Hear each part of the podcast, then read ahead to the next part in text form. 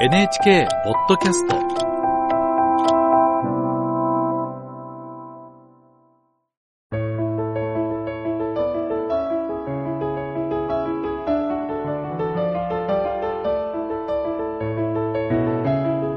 物語やエッセイの朗読をお届けするラジル文庫。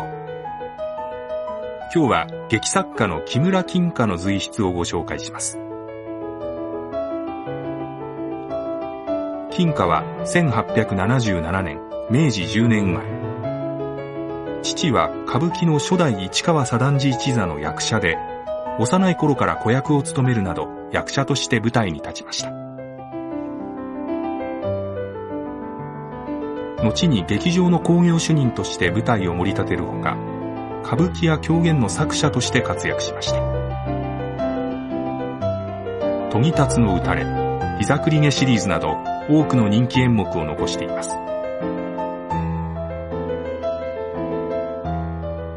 今日は歌舞伎の世界に生きてきた金貨ならではの美学が感じられるエッセイをお聞きいただきます。木村金貨夏美人のかかと。朗読はアナウンサーの吉岡大輔です。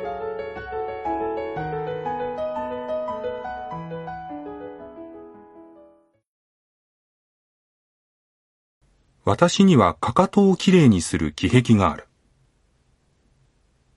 潔癖からそうしているのではない、幼児からの習癖だと思う。あるいは遺伝であるかというような気もする。軽石や頬の木炭で磨いたことはないが、そのために夏でも旅を履いている。歯を美しくする人、鼻の穴や耳の穴の掃除を行き届かす人、爪を磨いたり髭を気にする人は私の周囲に幾人もいるが、私と同癖の人は未だかつて聞かない。と言って自慢するほどのかかとでもないが、人よりも綺麗だと思えば満足していられる。ことに夏の湯上がりなどには涼しさを感じる。しかし男のかかとの白いのは怠け者らしく見えていけない。かかとの美しいのはやっぱり女に限る。夏になると私はしみじみかかとについて考える。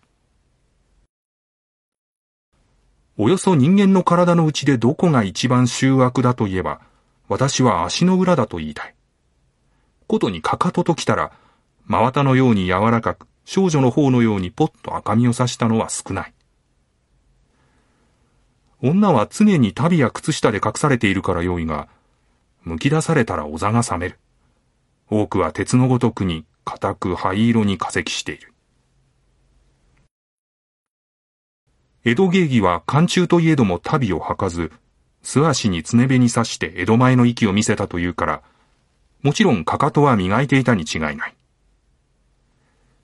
この頃箱根や熱海で見かける芸妓や映画女優には、江戸前のかかとは少ないようだ。夏の美人は、串上げした襟足の美しさと、薄絹の裾から漏れる素足の美しさを命とする。襟足がわらじのささくれのようにもじゃもじゃしていては、いくら姿がすっとしていても、決して夏の美人ではない。ことにかかとの醜さときては、それ以上にものを言う。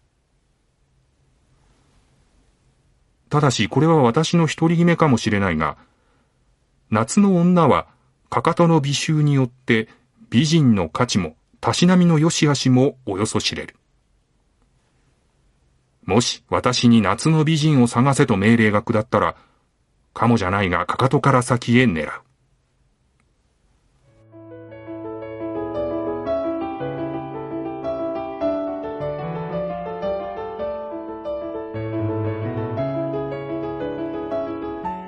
木村金華夏美人のかかと。朗読はアナウンサーの吉岡大輔でした。